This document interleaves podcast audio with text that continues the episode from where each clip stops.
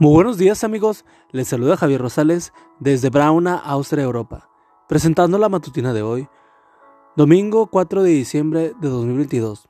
La matutina de jóvenes lleva por título, Haz que me vaya bien. La cita bíblica nos dice, entonces comenzó a orar, Señor, Dios de Abraham, te ruego que hoy me vaya bien. Génesis 24:12. A las puertas de un año nuevo vale la pena meditar en una historia bíblica que contiene la clave para asegurarnos el éxito en cualquier proyecto que emprendamos.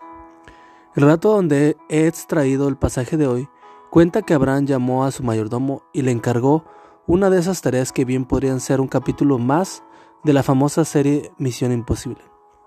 Tenía que viajar 720 kilómetros en camello a su tierra natal. Tenía que escoger una esposa para Isaac entre la familia de Abraham. Se la encontraba.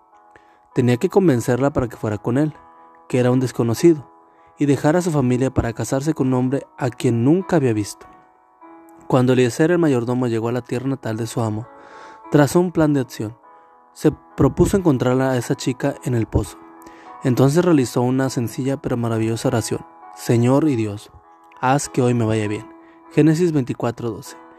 En esta oración, el siervo expresa con claridad que necesita de Dios, la mujer adecuada, de la familia correcta, que le ofreciera agua a él y a sus camellos.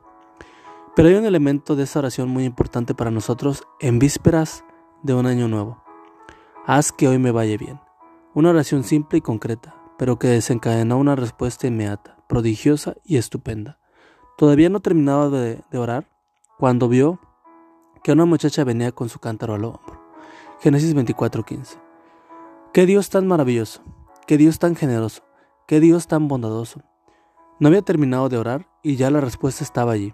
La mujer adecuada, familiar, lejana de su amo. Hermosa y en edad de casarse. Le dio de beber a Eliezer y dio de beber a los camellos. Se entrevistó con los familiares de ella, les contó que había ido y cuando les dijo que la escogida era Rebeca, todos quedaron sorprendidos. Lo increíble es que cuando le preguntaron a Rebeca qué pensaba, ella aceptó inmediatamente.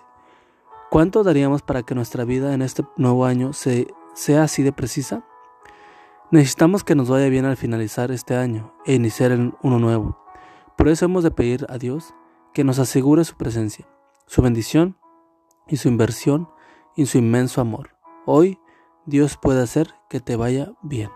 Amigo y amiga, recuerda que Cristo viene pronto y debemos de prepararnos y debemos ayudar a otros también para que se preparen, porque recuerda que el cielo no será el mismo si tú no estás allí. Nos escuchamos hasta mañana. Hasta pronto.